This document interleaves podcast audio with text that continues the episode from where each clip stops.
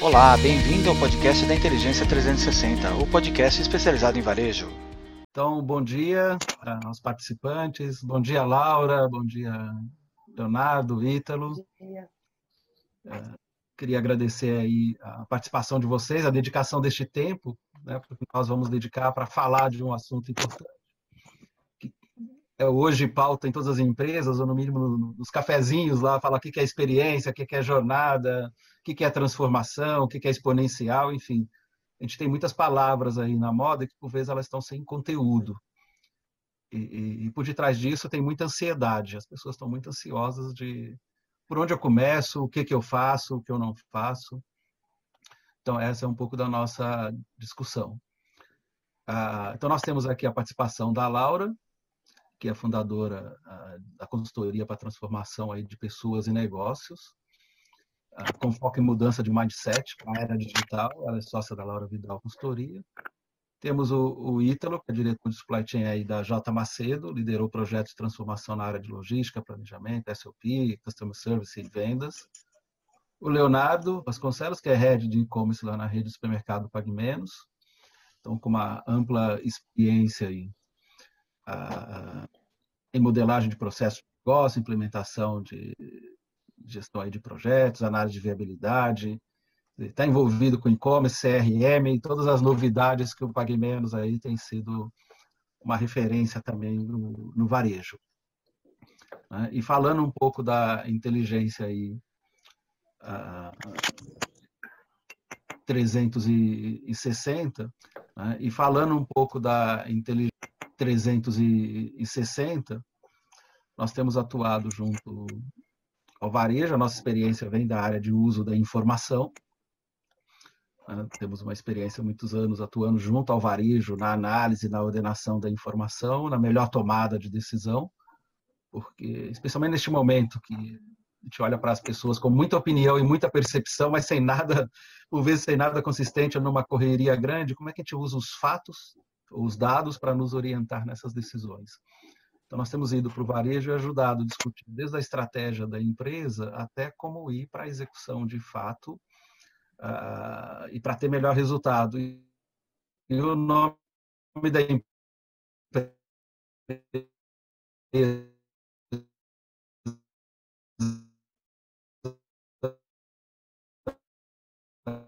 o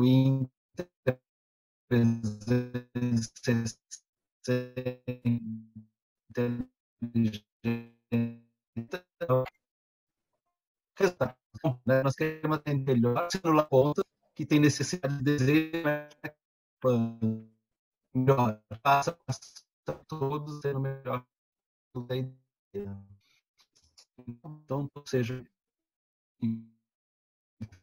e a palavra como a gente, né, essa noção que a gente está discutindo, dessa mudança de cura, etc, etc.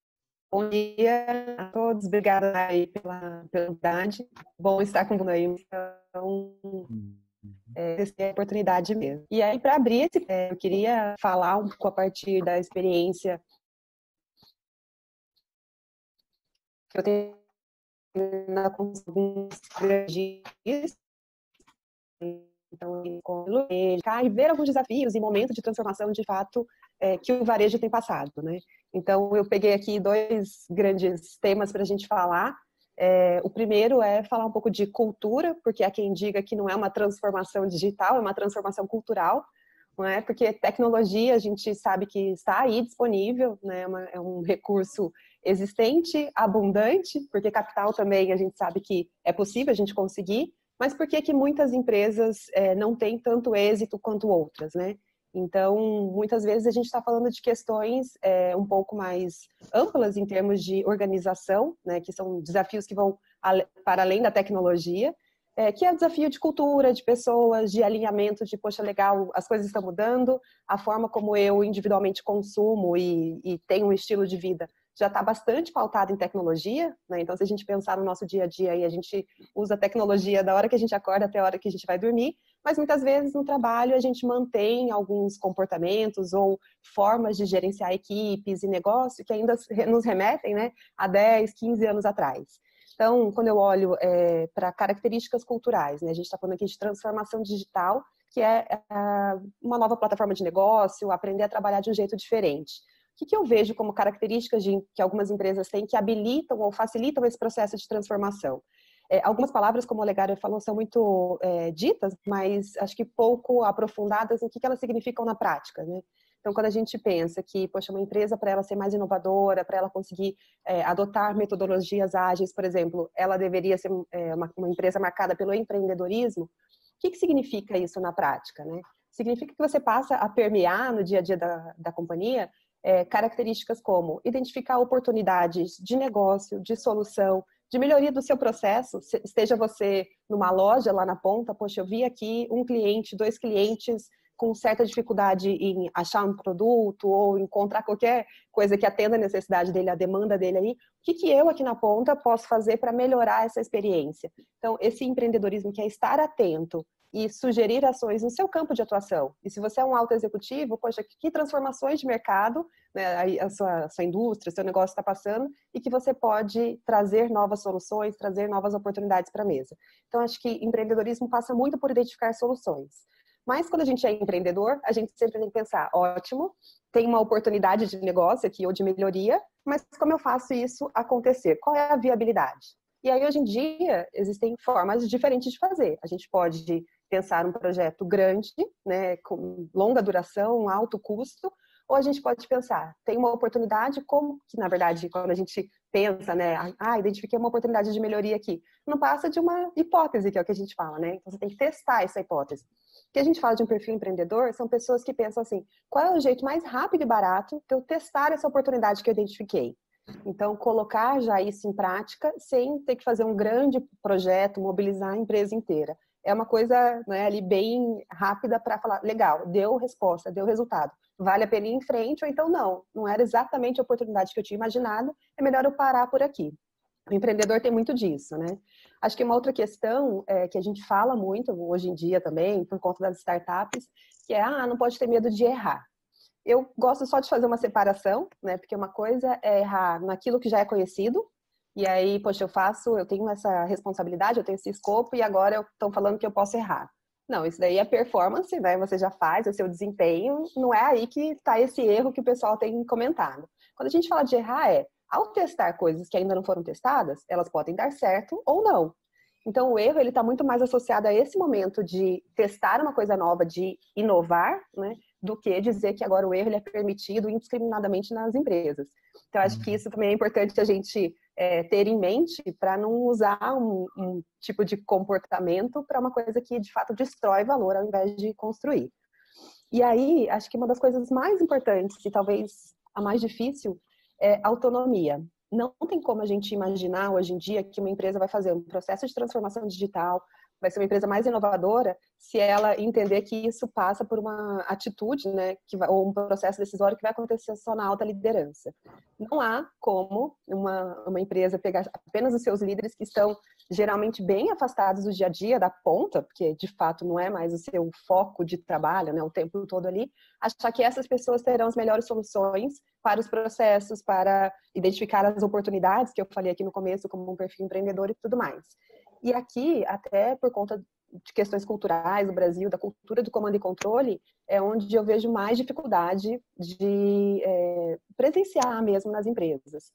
E aí tem dois fatores, né? Tem empresas que, de fato, a liderança tem dificuldade de delegar e dar essa autonomia, porque é confortável ter controle, ou pelo menos ter a sensação de controle, e esse poder da tomada de decisão, e em outros casos, porque algumas vezes a, equipe está tão acostumada a não ter autonomia que ela não sabe nem se, se apropriar daquilo.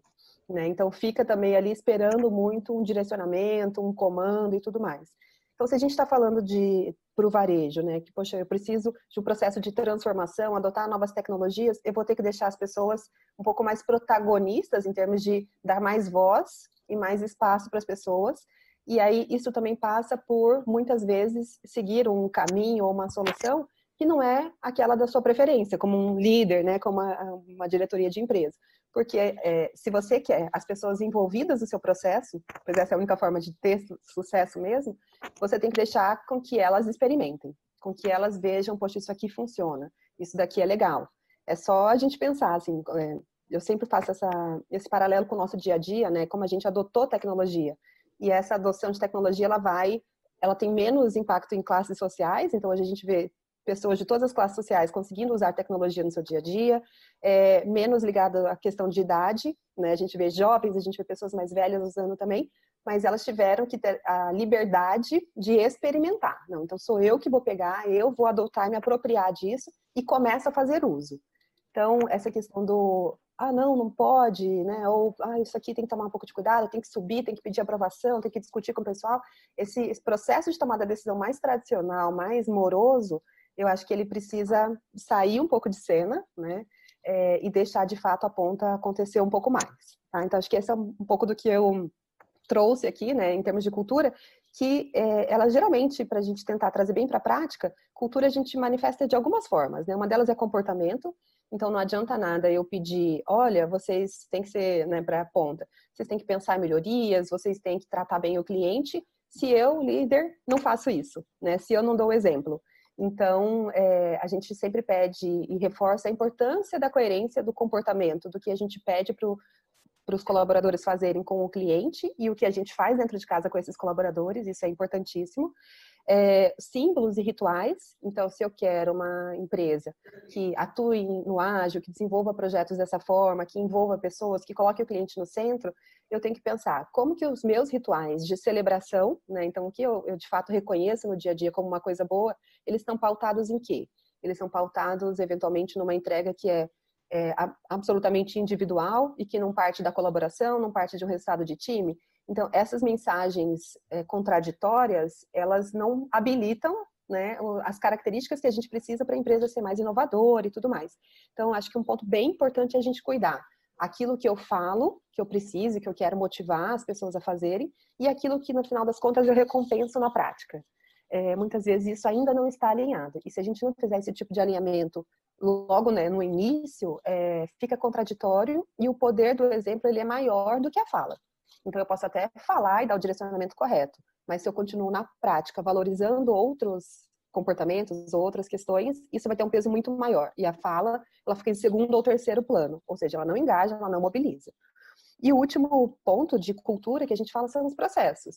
Ah, então eu quero uma cultura de autonomia, né? Eu quero que as pessoas tenham mais essa liberdade, mas vou pegar um exemplo aqui, o meu processo de orçamento é totalmente centralizado. Né? A decisão sobe em todos os níveis, o nível de alçada de aprovação de 5 mil reais sobe no diretor, então também não está combinando. Então eu também estou com um discurso, né? aí eu monto squads, eu monto times ágeis, mas a minha prática remete a uma prática muito mais de comando e controle, centralização de poder. Então, quando a gente olha né, para esse processo de transformação digital, inovação, ele é muito amplo. É por isso que a gente fala, a gente precisa necessariamente olhar para a cultura, porque ela pode ser um habilitador ou não da mudança que precisa ser feita. Mas, partindo do princípio que a cultura também está sendo intencionalmente gerenciada, a gente é, vai para as pessoas, né? Então, é, acho que tem algumas questões aqui. Na minha visão, tecnologia ela não vem para tirar o trabalho das pessoas. Né? A gente continua fazendo negócio de pessoas para pessoas. É, a gente cada vez mais, né? E acho que o varejo tem isso de uma forma muito pulsante. É, o cliente tem que estar no centro e o cliente no centro não é mais. Olha, eu acho que meu cliente gosta ou tem essa preferência é perguntar para o cliente o que de fato ele precisa, envolver o cliente num processo, num desenho de jornada, é, de que tipo de produtos ou soluções ele está buscando. Então, esse cliente ele tem um papel central e a gente fala de co-criação é, das coisas. Então, não basta só falar, não, eu estou fazendo isso aqui para o cliente. Quando você foi ouvir o cliente? Quando você validou com ele isso? Qual que é a sua amostra de fato de que essa é a demanda real lá da ponta? Então, acho que esse papel central das pessoas fica cada vez mais marcado, tá? É, e aí, para mim, grande, os grandes desafios do varejo em si, né, para conseguir esse, essas transformações, eu listei aqui alguns, né? Primeiro é o respeitar a curva de aprendizagem. Uh, antes de eu abrir, eu tô, tenho a consultoria há cinco anos e estou muito próxima do varejo, mas antes eu estava um pouco mais ligada à indústria. E aí o varejo ele dá um choque, né, de velocidade, de agilidade, de rapidez e de como as coisas mudam. E eu acho que isso pode ser um grande ponto de atenção, porque a gente precisa respeitar a curva de aprendizagem. Né? Um processo de transformação como esse, que é um processo de mudança de comportamento, ele não acontece do dia, dia para a noite. Então, se a gente não entender que é uma, uma jornada, né? Acho que jornada também é um tema que a gente fala tanto e pode estar um pouco batido. Mas é um, tem um ciclo a ser respeitado. E as pessoas não vão sair hoje sabendo fazer uma forma diferente ou adotar novos comportamentos ou competências amanhã. Isso vai levar um ano, dois anos, três anos. A gente tem que ver, claro, melhoria, evolução, né, no passo a passo. Mas o grande, acho que alerta para o varejo, na minha visão, é que às vezes é muito difícil estabilizar a equipe. E quando a gente olha para equipes multidisciplinares e para tudo que o ágil pode trazer de benefício, ele só é materializado quando a gente consegue ter equipe que fica um pouco mais. Né? Então, você estabiliza a equipe. Não só manter as pessoas por mais tempo, mas a mesma composição da equipe. Então, a hora que aquela equipe engrena e que teve aprendizado de projeto, aí muitas vezes a empresa vai lá e já põe cada um num projeto diferente de novo.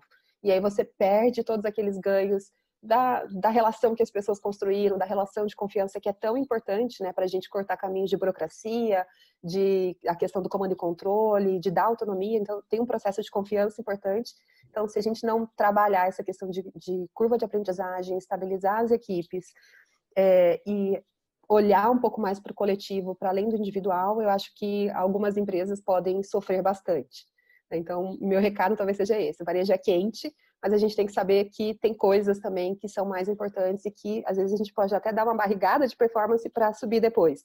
Tem que ter um pouquinho de sangue frio e segurar aí essas mudanças ou essa volatilidade que eu sinto no varejo. Laura, quando a gente fala de metodologias ágeis, né, eu lembro que você compartilhou o exemplo de uma situação de falar de experiência. Como é que a gente trabalha, tanto do ponto de vista para pensar numa solução, como é que a gente pensa nessa equipe multidisciplinar, né? Como é que a gente conduz esse processo para ele ser ágil mas também ele permitia, hoje nós temos uma visão muito fragmentada, cada um está ali no seu quadrado cuidando dos seus interesses.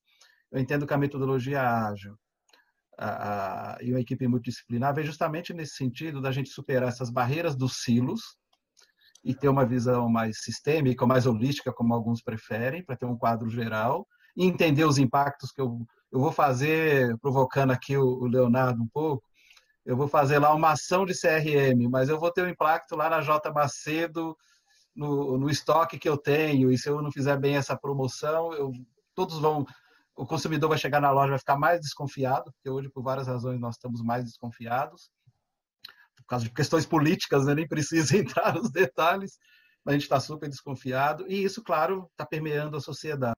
Laura, quando a gente fala de metodologias ágeis, né, eu lembro que você compartilhou o exemplo de uma situação de falar de experiência. Como é que a gente trabalha, tanto do ponto de vista para pensar numa solução, como é que a gente pensa nessa equipe multidisciplinar, né? Como é que a gente conduz esse processo para ele ser ágil, mas também ele permitir, hoje nós temos uma visão muito fragmentada, cada um está ali no seu quadrado cuidando dos seus interesses. Eu entendo que a metodologia ágil a, e uma equipe multidisciplinar vem justamente nesse sentido da gente superar essas barreiras dos silos e ter uma visão mais sistêmica, mais holística, como alguns preferem, para ter um quadro geral e entender os impactos que eu, eu vou fazer, provocando aqui o, o Leonardo um pouco, eu vou fazer lá uma ação de CRM, mas eu vou ter um impacto lá na J Macedo, no, no estoque que eu tenho, e se eu não fizer bem essa promoção, eu, todos vão o consumidor vai chegar na loja vai ficar mais desconfiado, porque hoje, por várias razões, nós estamos mais desconfiados, por causa de questões políticas, né? nem precisa entrar nos detalhes, mas a gente está super desconfiado, e isso, claro, está permeando a sociedade. Então, quando eu penso em equipe ágil, em fazer mudanças, e a palavra ágil remete a, a superar essas barreiras, como é que como é que o varejista pode pensar nisso de maneira geral? Como é que cuidados que ele pode tomar nesse sentido? Legal. Acho que tem duas formas, né? Tem uma que é, são as equipes que estão atuando no ágil mesmo.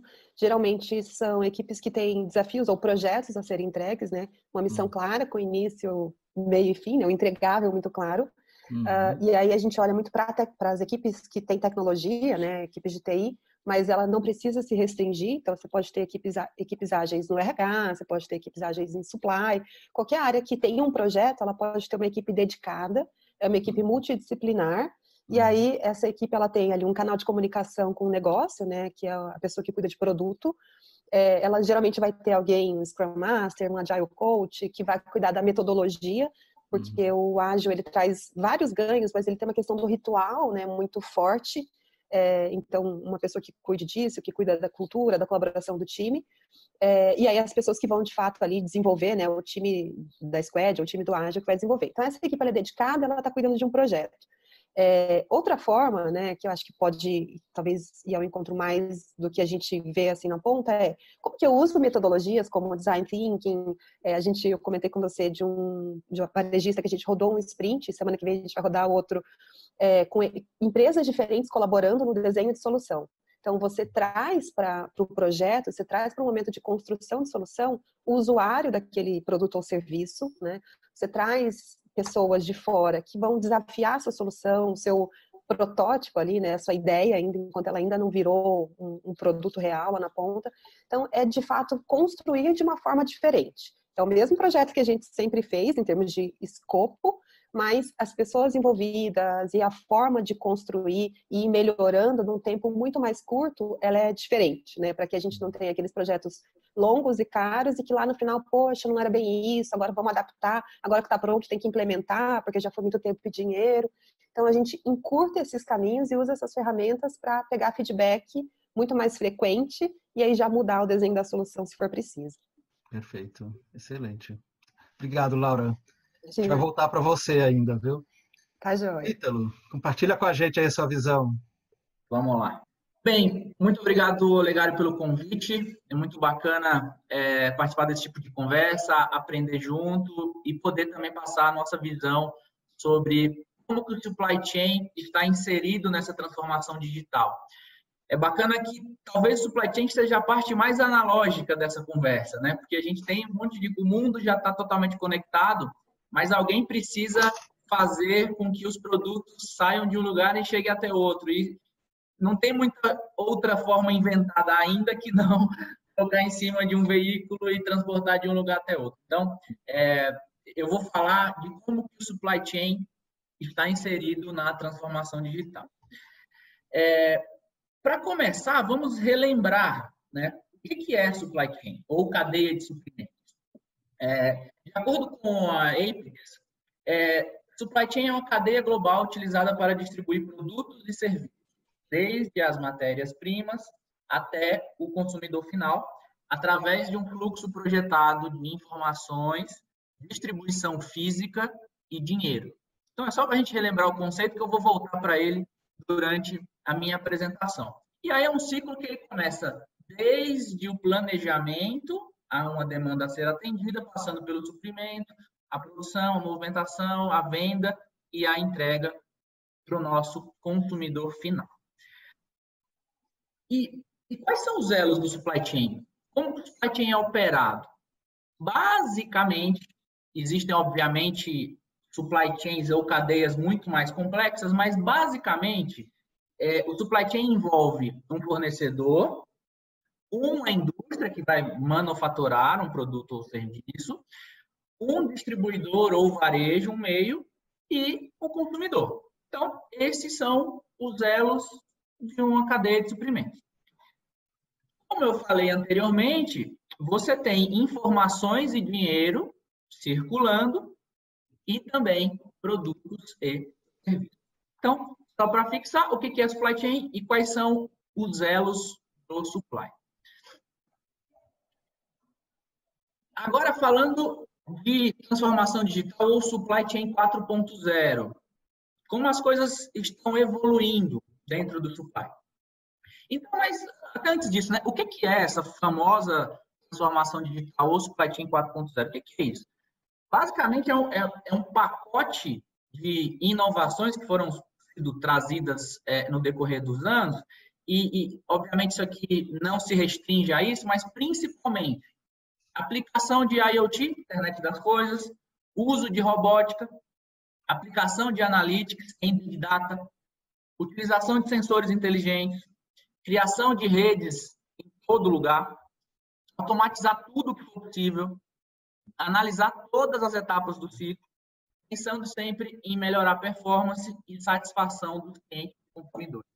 É, eu deixei o link de, de um estudo, um artigo bem legal que a McKinsey fez, está lá no final dessa, dessa apresentação, mas acho que essa, essa figura ilustra bem o que a transformação digital já traz ou pode trazer de implicações. Né? Você tem muito dado hoje circulando, então, é, é, Big Data é, ou Data Mining é muito importante hoje em dia a gente saber usar. Né? Existe muito mais informação hoje que a gente consegue processar e ainda tem uma pitadinha de fake news no meio para dar um, um, um tempero. Então, se a gente não sabe usar bem isso, é, é, é um, um, risco muito grande da gente estar tá usando informação errada, ou pior, a gente está usando algo que não é o que o nosso cliente deseja. Então, o Tupá ele tem que estar sempre olhando o que, que o nosso cliente final precisa. E, e o Olegário falou muito bem da relação indústria-varejo, como que isso pode ser desgastado se não tiver muito bem alinhado. Então, se você fizer qualquer coisa das que estão escritas aqui, você já está fazendo a sua transformação digital. É muito importante a gente trazer isso para a realidade, né? Ah, eu preciso ter tudo isso. Não, você precisa ter o que cabe para a sua empresa, para o seu negócio neste momento. E aí, gradualmente, você vai evoluir. Então, dito isso, e as pessoas? A Laura falou muito bem. Né? E, e, e a força de trabalho 4.0 ou a força de trabalho digital? Né? Porque todas essas tecnologias que estão chegando, elas mudam as formas tradicionais de trabalho, já, isso já foi muito bem falado, mas é, é, é uma pitadinha aqui que eu trago, porque o mundo não pode ser digital, a função não pode ser digital e a pessoa que está desenvolvendo aquela função não pode ser né, analógica. Então, tudo isso precisa estar linkado com as pessoas. Mas isso é, é, é o métier da Laura, que ela já falou muito bem, aqui é só minha pitada. É, vamos falar de desafios agora. A gente falou que é supply, é, é, falou o, o, que é a transformação em supply chain, mas quais são os principais desafios? Bem, o maior deles, talvez, seja integrar todos os elos, todos eles, embora eles estejam em graus ou estágios de maturidade distintos. Então, vamos lá. A gente fala que em supply chain você precisa transitar com informações, ok? O mundo hoje é conectado. Então, é, é, também já foi falado aqui, desde pessoas mais jovens até pessoas mais velhas, é, é enfim, o mundo é conectado. O fluxo de dinheiro, ele também é, hoje, e, e talvez o Brasil tenha um dos sistemas bancários mais evoluídos no mundo, né? Ele também é totalmente digital e conectado, você não precisa quase que, não precisa mais usar dinheiro físico hoje. Então, isso já está tudo resolvido. Ok? Ok. Onde está o grande desafio? Está na distribuição física. Como é que eu limpo tudo isso, esse mundo global, com o mundo analógico da distribuição física? E aí, falando de Brasil especificamente, está o nosso grande desafio. É, eu, eu, eu, coloquei no link também um estudo né, do, do Fórum Econômico Mundial, que ele traz, em 2017 o Brasil estava em 88º lugar no seu, é, nas suas ferrovias, né, na infraestrutura de ferrovias, 95º em aeroportos, 133º em rodovias e assim vai. É, isso é muito, muito, muito ruim. Né? O Brasil hoje tem uma infraestrutura muito ruim na sua distribuição física. E aí, trazendo isso para alguns cases, né? o que, que vocês acham que a Amazon e a Netshoes têm em comum? Né? É, são dois ícones da transformação digital, mas com problemas de lucratividade. Putz, a Amazon tem problemas de lucratividade?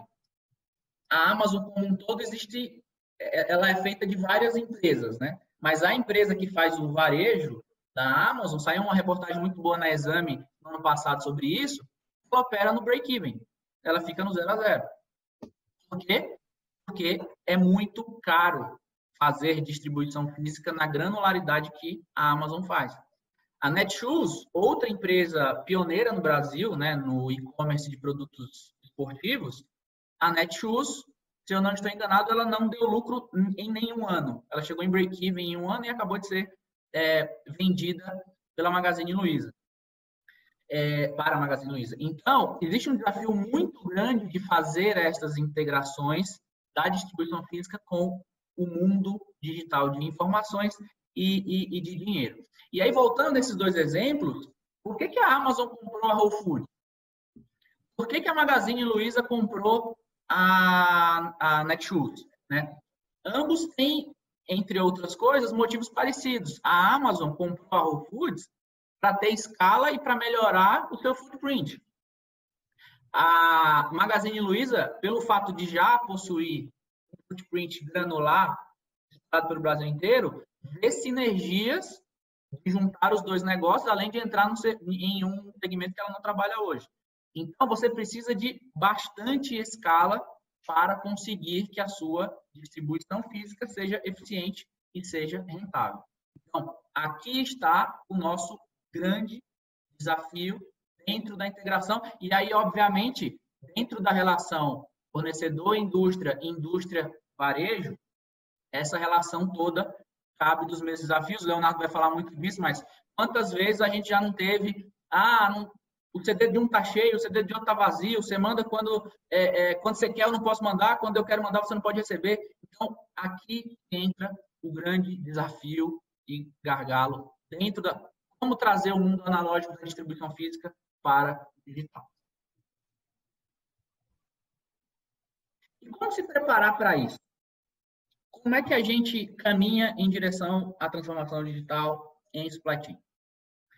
É, primeiro, tenha consciência que a mudança virá de forma gradual. Isso não é um interruptor que você vai lá apertar, ou por mais dinheiro que você tenha, você não vai sair comprando uma série de tecnologias e vai fazer um plug and play e vai falar assim: estou digital. Não funciona e foi falado de cultura também aqui pela Laura e, e faz todo sentido. E, e, os pontos 2 e 3 têm a ver com isso e, e, já foram muito bem falados, mas as equipes precisam estar alinhadas com esse propósito. E um ponto aqui de tolerar falhas, desde que sejam em pilotos ou em novos projetos, também, também já falou muito bem. É, quarto ponto, adote uma postura puxada para a gestão de demanda. O que, que é isso? Né? É o contrário da demanda empurrada. A indústria não pode empurrar para o varejo o que ela produz. Isso era na época do Henry Ford, né, que ele fazia lá o Ford T preto e empurrava para frente. Todo o supply chain precisa trabalhar para entregar o que o consumidor precisa. E essa relação precisa ficar muito clara para a gente enxergar, que é o ponto 5, exatamente dentro de uma previsão real o que, que o nosso consumidor quer. E aí, a promoção que o Leonardo faz do ciclo, removendo trabalhos manuais e desperdícios, automatize tudo. Aqui eu estou falando desde um CD operado por robôs, que caso o, o, o seu budget é, é, contemple isso, você consegue ter ganhos substanciais em operação de movimentação logística, Há coisas mais simples. É, é, hoje a gente está vendo self-checkout crescendo no, nos, nos varejos. A gente já, já se sente confortável aqui no Brasil, inclusive, de, de fazer isso. Então, desde exemplos menores, mas o que você puder reduzir de ciclo, e, e, e também foi dito aqui no começo, né, para melhorar a experiência, para deixar é, essa experiência mais ágil, é, é, é muito importante que a gente se faça e caminhe para isso. É, Comprometa-se com um processo de SNOP bem definido e estruturado, né, que é o planejamento de vendas e operações. Isso aqui evita que um lado da empresa foque, por exemplo, só em baixa custo e outro venda o que o cliente não precisa. Então, é muito importante que isso esteja organizado em todas as cadeias. A gente vê que o SNOP é muito disseminado na indústria, nem tanto assim no varejo. E ele é tão importante quanto. É, Gerencie eficientemente transportes e logística. Essas duas áreas não podem ser um departamento de geração de custo, e sim de nível de serviço, embora sejam custosos. Use pesquisa operacional para gerenciar seu, seu footprint. Desde onde eu abro uma loja, tem uma ciência por trás. Onde eu ponho uma fábrica, tem uma ciência por trás. A gente não pode deixar isso na cabeça das pessoas. No final, pessoal, seja rentável e dê lucro porque existem muitas ideias boas, mas como eu falei do, do caso da Amazon, às vezes você tem protótipos que quando você traz para a realidade, eles não param de pé. Então é muito importante que tudo isso que você faz, você não pode se transformar digitalmente porque é uma moda.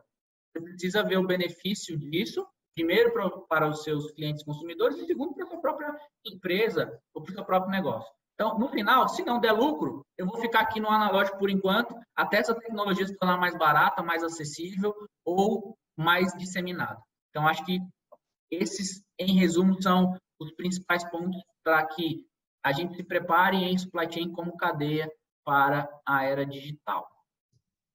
Aqui estão as referências, depois o Olegário é, é, pode distribuir para quem quiser. E muito obrigado. Uhum. Excelente, Ítalo. Muito bom poder ter essa visão geral. Tem algumas provocações aqui. Quando você fala que o EDI está disseminado, eu ainda vejo é, poucas empresas fazendo sincronização de dados para pedido eletrônico. Ah, ah, aí eu estou fazendo as provocações para deixar um pouco para o Leonardo ali. Desculpa, Leonardo, mas eu não posso tá perder essa oportunidade. Mas já estou vendo. falando de pagamento, você falando de varejo, tá? Desculpa. Perfeito. A Laura falou de colocar o cliente no centro, ainda vejo o varejo fazendo tabloide, mas o tabloide é uma forma de arrecadação da indústria e põe lá o que a indústria quer, não o que o consumidor está pensando. Ou mesmo algumas iniciativas de CRM, elas começam a ganhar mais cara de tabloide, ou seja, de, de arrecadar, e longe de pensar no cliente. Eu nem sei quem é o cliente, mas eu falo, olha, eu tenho essa oferta para você, e ele nunca comprou aquilo, não tem, talvez nem tenha interesse. Né? É, de uma história já de algum tempo que foi oferecer produtos para varizes para uma criança, né? e era uma oferta assim super digital, etc. E tem coisas mais básicas que a gente pega, por exemplo, quando a gente fala em transformação digital, experiência de cliente, Laura, a gente vai para o varejo, vê uma diferença do preço da gôndola e preço do sistema, que sobrecarrega a operadora de caixa que está lá na, na, frente, ela já tem que olhar para preço, forma de pagamento, pedir CPF, ela tem que já pedir tantas coisas e ela fica ali comprometida. Então, a questão central é como é que a gente lida com isso, quer dizer, não transforma o CRM num tabloide, que ele não está colocando o cliente no centro, ou a gente está lá no e-commerce e vê dois hum. produtos com descrição parecida, e são produtos diferentes, ou você não consegue entender a descrição do produto, e está no e-commerce. Nós estamos falando de, desse mundo digital, de melhorar toda a eficiência da cadeia, mas quando a gente olha para atender bem o cliente, a gente tem preço diferente da gôndola de sistemas, a gente tem fila porque isso sobrecarrega ali na ponta, a, a, a, os tabloides têm mais cara de daquilo que eu quero vender como varejista, eu estou lá super estocado por alguma razão e não tem, ou o consumidor desconfiado porque ele vai na loja, atrás de uma promoção feita para o CRM, e não tem o produto na loja. É, acabou. Assim, teve uma, tive a oportunidade de analisar um estudo de caso, que era um desconto fantástico em cerveja, uh, fantástico, só que depois a análise da loja, a loja ficou 15 dias sem produto, porque a indústria não tinha como abastecer, e o consumidor processa o varejo porque ele fala o seguinte: cadê a promoção que você me prometeu? Muito bem, Leonardo. Tudo isso para te provocar agora que você vai trazer para nós a visão do varejo e também tem a visão de todas essas metodologias. A gente sabe que o Pague Menos inova bastante e tem bastante desafios aí pela frente. Você é inquieto nesse sentido. Além de tudo, é tá lá na FGV dando uma aula também, né, sobre o tema. Então a palavra está com você para a gente tá. avançar. Obrigado, Olegário, pela oportunidade. É, primeiro, eu vou começar com duas provocações. A primeira é a seguinte: tem uma grande diferença entre, entre você ter departamentos digitalizados é, uhum. e ter, fazer de fato transformação digital nas empresas. Uhum. Então tem uma grande diferença nisso. Eu, por exemplo, quando eu cheguei aqui na, nessa casa, eu percebi que era uma empresa que tinha departamentos digitalizados e pouca cultura digital. É, uhum. então, assim, isso não é não é uma dádiva do PagMenos, eu acho que hoje é, o varejo como um todo, né, ele cresceu bastante, mas ainda com a cultura dos silos, isso bem bem dividida e assim comercial com sua seu, sua pegada muito forte com a indústria, é, a operação tocando dia a dia com o cliente, enfim, e, o, e essa coisa era muito dividida, ela é muito dividida ainda nas empresas de varejo, né? então isso é muito, muito comum.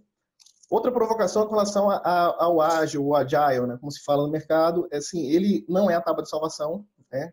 é, é muito, muito, fique muito claro isso, a gente é, tem muita coisa voltada, ah, porque o Agile, metodologia de gestão de projetos, uma coisa que a gente tem que ficar muito claro é, aí colocando um pouco o chapéu da academia, é, o Agile está muito focado em um modelo incremental de produtos. Então, assim, por exemplo, eu trabalho com e-commerce, com CRM aqui, ele são, é uma jornada que ela não tem fim. Então, assim, por exemplo, o CRM, cada dia ele vai mudar, as modelagens que a gente faz de segmentação, hoje que dão, hoje dão certo, amanhã pode não dar mais, porque o comportamento do consumidor ele mudou cadastro de produto, lançamento, isso foca muito naquilo que você falou, Legário, da, da, das descrições que estão dentro do, do e-commerce. Então, o Agile, ele, ele cabe muito bem, ele pluga muito bem nesses dois negócios, né? E, e o Agile, ele é, é, é focado essencialmente em incremento, é um modelo incremental. Ele não tem fim. Ao contrário do conceito tradicional de gestão de projetos, né? que é você ter início e fim bem definidos, um produto exclusivo e único, o Agile é, é diferente disso. E aí é que mora, mora é, que, que paira a questão nas empresas que são extremamente tradicionais, elas não estão prontas para isso. Elas não estão prontas. Assim, imagina só o que a, Laura colocou. É, caramba, a gente vai fazer um teste, vai fazer um, um MVP no mercado, e, e isso pode ter, obviamente, a gente está usando. Então, eles sabem que estão participando de um teste. Eles sabem que estão participando de uma, uma, uma prova de conceito de um produto novo. E aí você reduz o atrito, reduz o problema de imagem. Aqui gente se preocupa, preocupa muito ainda. Ah, mas o que? Vai fazer teste com o cliente e agora? E se a gente errar? É, vai errar. Bem-vindo ao mundo novo. É isso mesmo, tá? Mas de novo, com clientes é um grupo de controle, com um grupo de clientes já engajados que estão participando de um teste que a gente está sabendo disso, que isso pode dar algum, algum erro e o feedback dele é muito importante. Então, assim, mas para isso você tem que ter um trabalho de casa anterior, e aí vem um pouco do CRM, né? De começar a segmentar e identificar quem são esses clientes, né?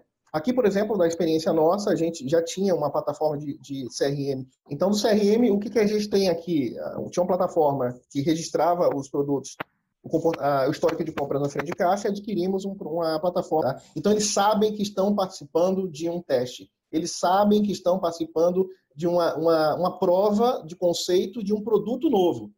E aí você reduz o atrito, reduz o problema de imagem. Aqui gente se preocupa, preocupa muito ainda. Ah, mas o que? Vai fazer teste com o cliente e agora? E se a gente errar?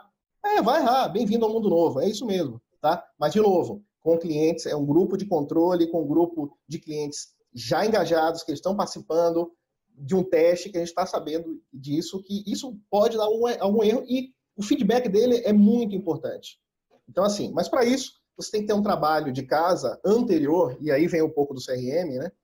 De começar a segmentar e identificar quem são esses clientes. Então, no CRM, o que, que a gente tem aqui? Ah, tinha uma plataforma que registrava os produtos, o, histórico de compra na frente de caixa, adquirimos um, uma plataforma de inteligência artificial. Quem é ela? Quem faz toda a segmentação é, para que a gente consiga oferecer para o cliente a melhor oferta. Né? é natural que a indústria, tradicionalmente, ela vai querer o quê? Vai querer colocar o lançamento, vai querer colocar algum produto que está com super estocagem, enfim. Então, a, a gente faz essa segmentação é, com, com, o cliente e com as ofertas da indústria. O grande ganho que a gente tem é com essa, essa segmentação que a plataforma de inteligência nos traz. Né? É natural que a gente tente colocar para o cliente o mobile, né? Porque é importante que o cliente faça um mobile. Eu vou falar aqui do interior de São Paulo, tá? Uhum. Nem todo mundo vai usar o mobile. Né? Então, assim, não adianta a gente querer forçar. Tem que fazer um, um blend, né? O pessoal de farmácia faz com ativação com ticket. A gente também está é, tá começando aqui, virando a chave, trabalhar com ativação em totem, tá? Então, é, é uma coisa que a gente não vai fugir né, de, de, de desconsiderar a condição de não digitalização de alguns clientes. Né? Não adianta a gente querer forçar a barra com relação a isso. Né? Bom, uhum. ainda falando um pouco sobre que ele está conseguindo, de fato, fazer a transformação digital, isso está refletindo direto no valor da, da, empresa, no valuation. Então, acho que é o uhum. grande, é o grande KPI aí que consegue medir esse, o resultado da transformação digital. Eu acho que basicamente a, o, que a gente vem trabalhando no CRM aqui é tentar é, canalizar mais o investimento da indústria é, de uma forma mais otimizada. É, o tabloide ainda é um, eu diria que é um mal necessário, as pessoas ainda se pregam esse paradigma que, no, de fato, hoje em dia com a segmentação a gente consegue ter resultados muito interessantes. as métricas, elas estão nos ajudando, as mensurações estão nos ajudando a isso, a convencer a indústria. As, as indústrias estão muito focadas hoje e têm, de fato, é, orçamentos muito fo focados para a CRM. Né? Então, assim, a gente consegue redirecionar esse investimento e começar a trazer, de fato, essa cultura é, da transformação, a cultura do de menos papel, menos investimento massivo em, em ações mais direcionadas. Né? E assim, e com relação ainda à transformação digital, essa mudança cultural, o que a gente vem trabalhando aqui é, é um conceito de spin-off, a gente está discutindo internamente muito forte, ter uma, uma empresa, uma estrutura à parte, que ela sofra menos as, as influências da cultura tradicional que a gente tem aqui. Né? Então, está uma discussão bem avançada, inclusive em nível é, de diretoria da empresa, que, e talvez a gente tenha, de fato, uma célula de inovação dentro da estrutura que vai prover serviços para todas as áreas. Né?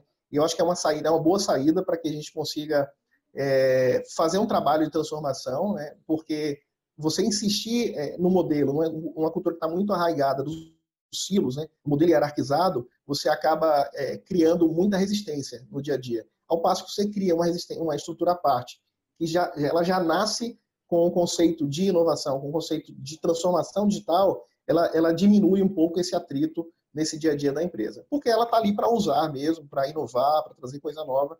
Então, eu, eu considero que isso seria uma, uma saída boa para qualquer empresa que tenha esse problema que qualquer empresa de varejo hoje tem, né?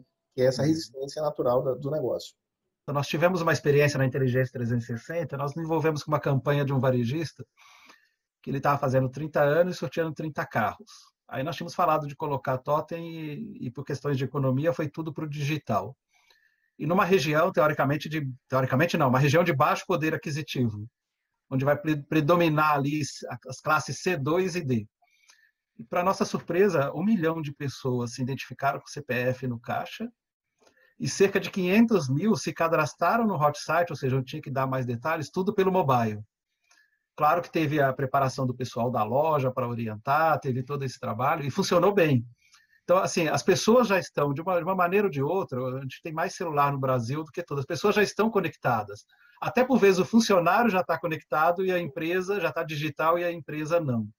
E o consumidor lá na ponta. Então, um pouco de orientação para os dois lados, né? e processos que fluam, como foi colocado já aqui, né?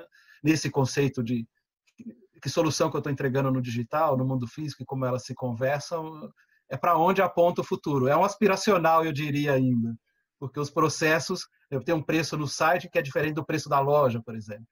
E custa caro. Então, já começa a gerar alguns atritos, né? Hã? E custa caro. É assim. E custa caro.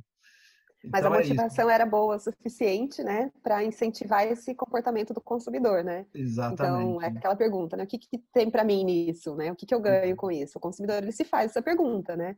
Sim. E aí ele tem poder de escolha, então ali tinha um grande benefício. Então, é uma forma, certamente, de engajar. A gente sempre Sim. tem que mostrar o que, que a pessoa está ganhando com aquilo, né? Exatamente. Temos algumas perguntas aqui. Ah, o Flávio fez algumas perguntas bem interessantes. Ele fala assim: uma delas, a obsolescência programada é uma prática que compreende ao ciclo de aprendizagem do consumidor. Todavia, essa prática também gera insatisfação por parte deste mesmo consumidor. E, e, e aí, na, durante a proto, prototipagem, e quais são os erros passíveis do processo de melhoria contínua, mas até onde essa prática pode desgastar a imagem da empresa, ou seja, eu vou prototipar, vou testar ideias, mas isso pode gerar e desgastar a imagem da empresa. O que vocês poderiam comentar sobre isso? Quem se sente aí? É, acho que até o Leonardo estava falando um pouco sobre isso, né? Uhum. É, acho que esse teste, quando a gente fala de envolver o cliente, ele não é um teste full, 100%, né?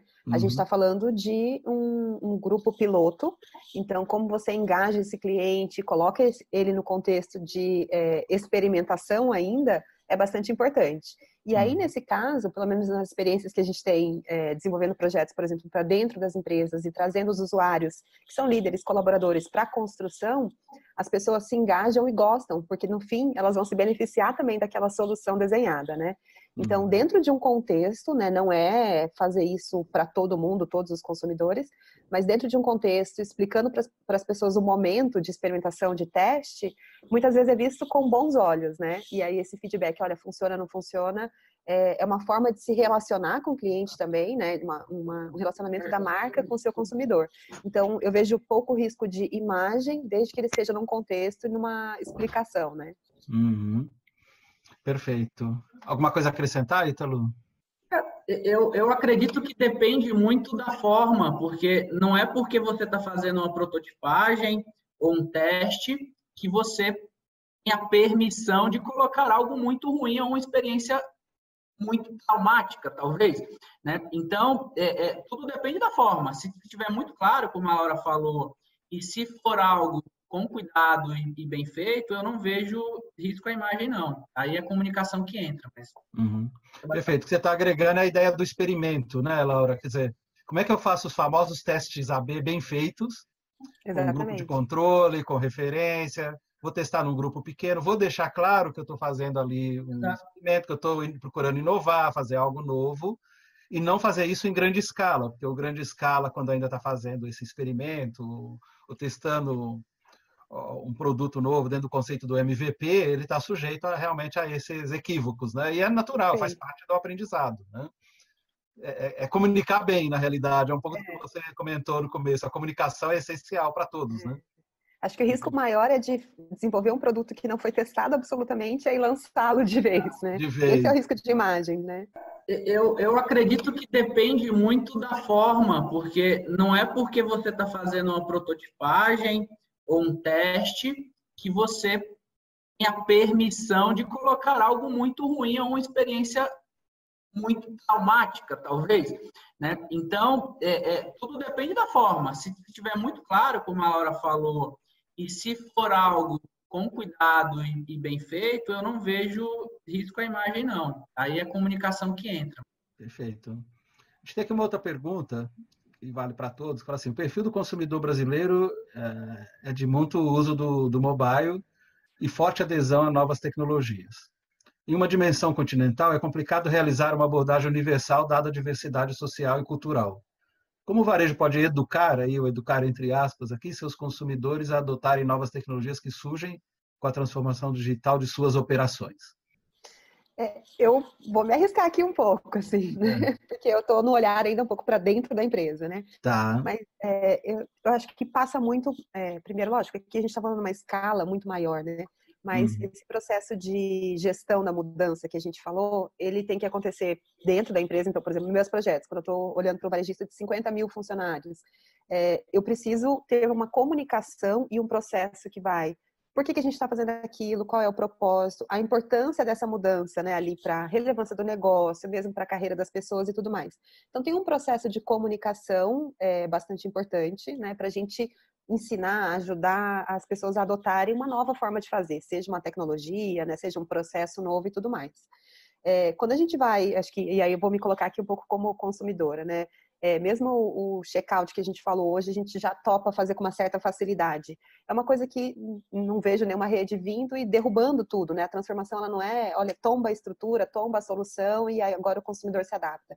É uma questão gradual mesmo, e as pessoas vão começando a ter contato com aquilo, se acostumando, e quando a gente vê, ela consegue adotar esse novo comportamento, né? Então, eu sou uhum. muito da, da, da linha da transição, e aí não dá para a gente esperar tudo estar pronto para então implementar. Então eu gosto quando o Leonardo fala do lab, é, eu acho que as coisas têm que andar em paralelo, né? Ter um lab para acelerar é perfeito, porque não dá tempo de esperar a empresa inteira se adequar, mas é, o processo tem que acontecer nas duas pontas, no lab e na empresa como um todo, né? Então, uma nova tecnologia, você pode, é, você não pode, não precisa esperar o seu consumidor estar pronto para você adotar essa tecnologia, mas como você vai colocando aos poucos e fazendo uma transição gradual para as pessoas, né, para elas se acostumarem e se educarem a esse novo serviço, a essa nova tecnologia. Uhum. Então a gente entra, tem um modelo hoje em marketing que chama Save, quer dizer, como é que eu trabalho uma solução para o cliente, em vez de pensar num produto, eu penso numa solução, em vez de pensar em local, eu penso em acesso, né? Ah, em vez de pensar em preço, eu penso em valor, em vez de fazer promoção, eu penso em educação, que é a questão do conteúdo mesmo. Porque, embora teoricamente a gente tenha muita informação, no fundo a gente está tem muita confusão também, até porque coisas não ficam claras. Então, acho que tem um papel fundamental que começa com a equipe, porque se não tiver uma equipe preparada na loja para poder também se comunicar com o cliente, aí fica mais desafiador. Então, como prepara a equipe para. Eu, eu vejo, Olegário, talvez seja um tema primordialmente não de educação, e sim de opção. Porque eu, eu não vejo o, o varejo canalizando todos os consumidores para um meio. Né? A gente fala muito de omnichannel hoje e, e também colocando o, o chapéu de consumidor, dependendo da ocasião, você vai usar um canal diferente para compra, sabe? Então, uhum. é, é, eu acredito que o, o, varejo ele precisa estar preparado para essa multicanalidade e oferecer soluções para cada ocasião de consumo que existe. Uhum. Leonardo? Isso, isso é uma, uma discussão muito forte que a gente tem aqui. E, por exemplo, o CRM, uma discussão que a gente tem aqui internamente é como que a gente integra essas plataformas para que eu tenha a, a experiência é, que eu tenho em loja, o cliente possa usufruir na, no canal digital, o cliente, o cliente pode, tanto web quanto mobile, né? É, essa coisa do omnichannel, ela é, é, é, muito bonita a palavra, mas tem muita resistência interna. Uma coisa, por exemplo, que a gente acabou, acabou adotando aqui no e-commerce, a gente começou com o modelo de click collect, né? E discussão do Omnichannel, Legário, a gente aqui acabou tendo muita resistência da loja física no início, na implantação do e-commerce. E essa discussão ela acabou quando eu disse o seguinte: olha, gente, o resultado vai para a loja. Então, aí fala, o dinheiro vai para vocês, né? Então, assim, houve um investimento, então todo, todo o CAPEX envolvido na, na no projeto foi por parte da, da, da nossa estrutura de é, patrimonial, Uhum. E, e, o, e, o, OPEX, o resultado do negócio vai ser voltado para a loja. Então, é, assim, esse tipo de discussão ele é muito é muito recorrente em todo lugar que eu já passei, né? Projetos inovadores, a, a discussão sempre é quem vai pagar essa conta, né? Exato. Então, esse é um grande desafio inicial para poder fazer essa transformação. Uhum. Né? E, obviamente, mostrar de uma forma muito clara, gente, porque discussões, por exemplo, do CRM, né? Ah, mas esse, esse negócio no início não dá resultado. De fato, e o varejo é muito imediatista, né? até pelas margens que a gente trabalha, é, a dificuldade de tangibilizar isso, dizer, caramba, mas isso vai gerar um resultado futuro muito interessante. Então, a gente está trabalhando muito com a questão do lift, do aumento de, de visitas, o aumento de, de, de, cesta, não só a venda efetiva daqueles produtos em oferta, né? Para começar a identificar e mostrar, olha, essa estrutura que custa 100, 150 mil reais por mês, né? Ela te dá um resultado de tanto. Então, é, é esse tipo de discussão que a gente está fomentando para mostrar, de fato, vale a pena. E tem uma conta que a gente não consegue é, é, clarificar de uma forma muito fácil, né? Que é, por exemplo, o quanto que eu deixei de perder cliente, né? Porque a concorrência só aumenta, né? A concorrência só aumenta. E como é que eu tangibilizo isso? Então, isso é uma discussão boa aqui nas nossas métricas para ver como é que a gente mede isso. Tem, tem um efeito direto né, do lift, baseado em, em número de visitas, aumento de cesta, aumento de valor, mas também tem a discussão da blindagem do cliente que já é fidelizado, né? E isso uhum. é, é muito importante a gente considerar. Perfeito. Bom, nós já passamos um pouco da hora, mas eu vou colocar aqui a última pergunta e depois as considerações de vocês. Uma pergunta que vem assim: quais os KPIs que mensuram o desempenho das diversas soluções adotadas com os processos de transformação digital do varejo? Além do tradicional ticket médio, giro de estoque, conversão de vendas, enfim. A gente está falando aí das novidades, né? como é que, que KPIs que as empresas podem ter? E aí, Laura, acho que vários internos, tem de supply chain, tem de CRM, e-commerce, o que, que vocês poderiam agregar a esta pergunta aqui que foi colocada para nós? Internamente, o que eu vejo alguns clientes me usando é, em pesquisas de engajamento, né, uhum. é o uhum. índice de confiança dos colaboradores com o processo de transformação. Uhum. O índice de confiança com a liderança, né, que isso é muito importante também. É, a gente uhum. falou aqui muito de empoderar a ponta e todo mundo participar ativamente desse, dessa transformação, mas é claro que a direção conta muito, né? Para que direção a gente está indo, se a visão é uma visão de fato né, que tem um futuro, tem um fundamento. Então, medir índice de confiança é um termômetro que acho que é bastante interessante nesse processo, porque ele já é difícil por si só. E aí, se o uhum. time não tiver confiante e engajado, vai ser um pouco mais é, desafiador, né? Então, internamente, é, acho que tem essas questões. E aí, o, as práticas de RH, a gente tem visto o RH emprestando muitas práticas de marketing, né?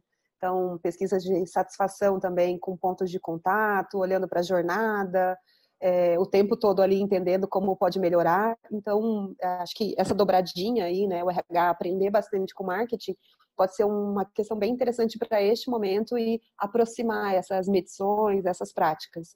Então, eu iria um pouco por aí, sabe? Uhum, perfeito. Aquele case que você, sem citar o varejista, mas o case que você comentou, que se falava de experiência e, e, e quando foi feita a jornada do, do colaborador lá, alguns faziam refeição no banheiro, etc., não era recebido, né? Como é que vai falar de experiência?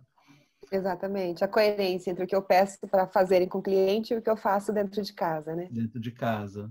Olhando para a supply, para a indústria, é, o tempo de ciclo dos pedidos é muito importante essa medição. Acho que hoje em dia todo mundo quer para já, Ninguém tem mais paciência para um prazo de entrega de sete dias e oito dias, como no início da internet a gente se prestava a. Então, medir esses tempos de ciclo e, e a eficiência deles é muito importante para todos os elos da cadeia.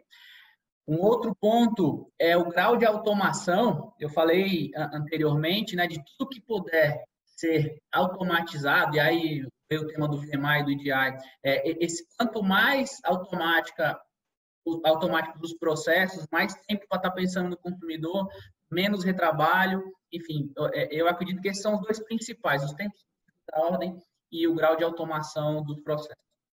Perfeito.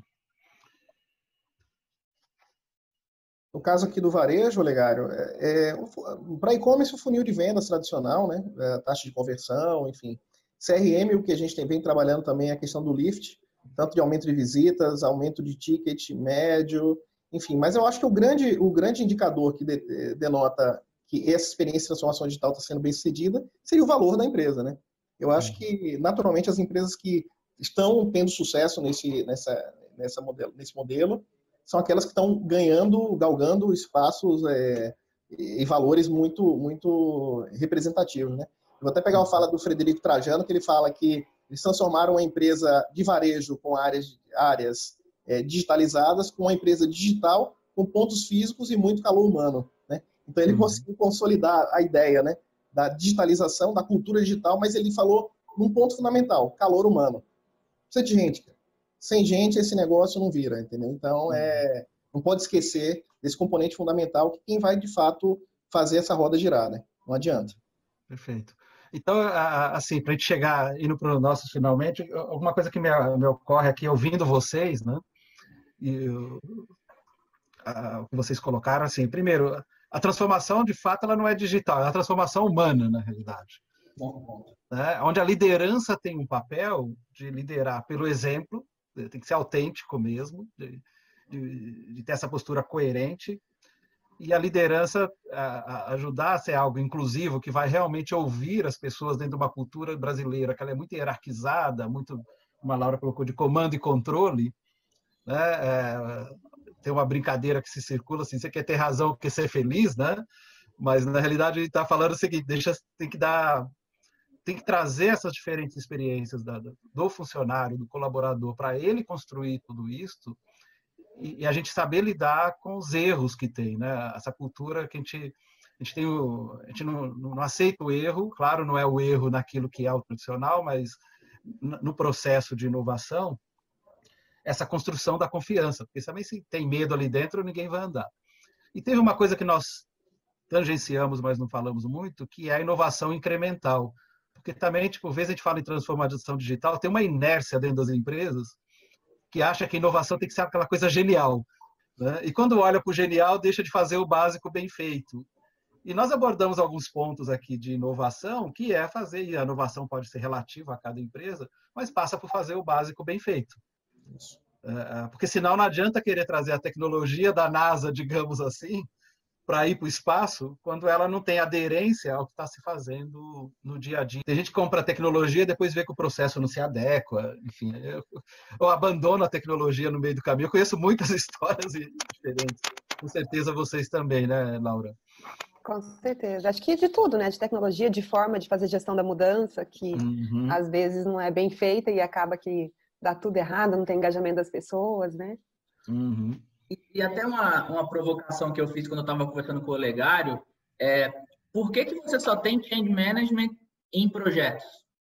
Normalmente, né? Normalmente. Você não, você, a gente quer mudar algo de, de forma gradual, que na minha opinião é o que vai acontecer, ou só é possível ser assim, que você não vai ter uma grande disruptura em um negócio tão amplo como esse, por que, que a gente não trabalha as pessoas nesse change management é, é, fixo, sei lá como é que eu vou chamar isso? Você faz change management em projeto, começa e termina, e eu vejo que isso não termina, né? É um ciclo que... Não termina, não termina mais. Do negócio. Né? Por exemplo, um cadastro mal feito que vai influenciar o e-commerce né, ah, que não vai permitir a sincronização no supply chain para ganhar produtividade. Imagina fazer previsão de venda se eu não consigo, se eu lanço o produto, por exemplo, eu compro lá o sabor abacaxi e limão e vai tudo no único sabor. Como é que eu vou fazer previsão de vendas lá na frente? Eu não faço, nem gestão de estoque eu faço. Então, eu acho que ah, e foi um pouco do que o Ítalo abordou, de fazer essa automação. E, por fim, como é que lida dentro das empresas, né, Leonardo? Quando você falou de criar uma área de inovação, como o conceito de um laboratório, etc., que já vai ter um mindset diferente, que vai permeando a organização, no varejo, particularmente, que tem a correria do dia a dia, como a gente combina tudo isso. Sim, ah, coloco isso aqui como uma, uma grande síntese, mas eu pediria que vocês complementassem para a gente concluir o nosso webinar, caso vocês tenham algo aí que vocês queiram agregar essa minha fala final aqui para a gente encerrar.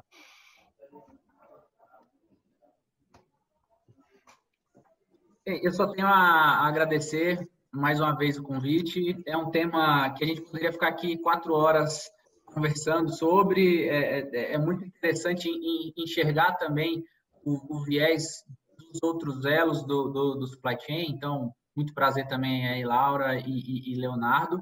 E, enfim, você falou, e um pouco do que eu trouxe também, é gradual é gradual e, e, a gente precisa, de fato, se organizar, dar o passo do tamanho da perna de cada empresa ou de cada negócio e sempre precisa estar alinhado com o que o consumidor final quer. Porque ainda o, o, o negócio analógico, ele, ele existe. Por isso, na minha resposta a outra pergunta, ah, mas é, é, não é todo mundo que quer ser digital e quer fazer compra é, é pelo celular, mesmo em, países mais desenvolvidos. Tem gente que preza. Talvez o livro seja a melhor, o melhor exemplo, né? Tem gente que quer ver lá o livro. Então, é, é, se não tiver alinhado com o que o consumidor quer, você pode estar tá investindo errado, você pode estar tá colocando dinheiro onde não precisa. Então, uhum. é, é, é, isso, tem que ser do tamanho da perna, do tamanho do espaço que cada empresa, cada negócio tem, alinhado com o que os consumidores precisam. Uhum. Perfeito. Laura? Eu também queria agradecer, né, e talvez minha mensagem final seja: é um caminho, mas a gente tem que se colocar em movimento. Então, não dá só para a gente ficar só lendo, só ouvindo e discutindo, tem que começar. O que você pode fazer hoje? Né, a gente falou aqui de coisas que não demandam tecnologia nenhuma. Como que eu entrevisto um cliente meu para saber o que, que ele quer? Né? São coisas que você pode fazer também facilmente. Então, o mais importante para mim é se colocar em movimento em direção a esse processo de transformação. E aí, queria muito agradecer e um prazer esse papo aqui com vocês. Ah, Maravilha. Bom, e da nossa parte aqui, o, que, o que a gente vem percebendo é que cada vez mais o modelo de negócio ele é adaptável, né? ele, ele é mutável. Então a gente não tem, não tem verdade absoluta, né? temos algumas premissas básicas, né? Que o cliente, né? Ele tem que estar no, no centro de tudo, como bem colocou o Ítalo, né? E, mas, assim, é um caminho, né? como a Laura colocou também. É um caminho que eles sem volta, né? A gente não tem como, como é, desconsiderar essa, essa transformação. E está aí, né? E os grandes players estão chegando e estão chegando já com isso muito claro. A Amazon está por aí com 25% do seu faturamento voltado para pesquisa, para inovação é uma coisa, é um valor irreal para muitos varejistas, né? Mas a gente tem que estar tá, é, muito claro que nós temos ponto de presença físico, a gente tem um reconhecimento da marca por parte dos nossos clientes. Então a gente tem que trabalhar para bater de frente mesmo com essa turma, porque senão a onda vai passar. Uhum. Perfeito. Eu vou terminar. Primeiro, quero agradecer a, a Laura, o Ítalo, o Leonardo, pelo tempo que dedicaram aí para nós fazermos esse webinar e compartilhar o conhecimento de vocês. Somos muito gratos por isso. Aos participantes né, que estavam aqui acompanhando aí com a gente esse, esse webinar. Esse webinar ele está sendo gravado, eh, esse conteúdo vai ser disponibilizado para todos, para poder ter acesso e compartilhar dentro das organizações. Ah, por fim, eu queria só, eu deixaria como uma mensagem final, acho que sintetiza um pouco a fala que todos tiveram, que é algo que, inclusive, esses dias eu estava ah, justamente fazendo um evento e compartilhando, que eu vou até colocar aqui na tela como, como fechamento nosso, que é uma, uma frase que eu gosto particularmente muito, né? Que a gente fica muito olhando para a tecnologia, mas para mim ela sintetiza isso, quer dizer, uh, esqueça o produto, a tecnologia, concentre em responder a seguinte pergunta: qual é o problema que seu cliente quer resolver? Quais tarefas ele quer executar e como podemos ajudar esse cliente de forma lucrativa, claro, tornando sua vida mais fácil, simples, barata, conveniente e produtiva. Então acho que esse é o nosso desafio para fazer como diz a Laura, se colocar em movimento e fazer a inovação acontecer. Ouvir o cliente, ouvir o colaborador. O colaborador tem muito a falar e ele que vai fazer a inovação acontecer lá na ponta. Então, mais uma vez, obrigado, Laura, Ítalo, Leonardo, pela oportunidade de, de contar aí com vocês e, e compartilhamento deste conhecimento. Obrigado. Obrigado, Até Legário. mais. Até logo. Até mais, até logo.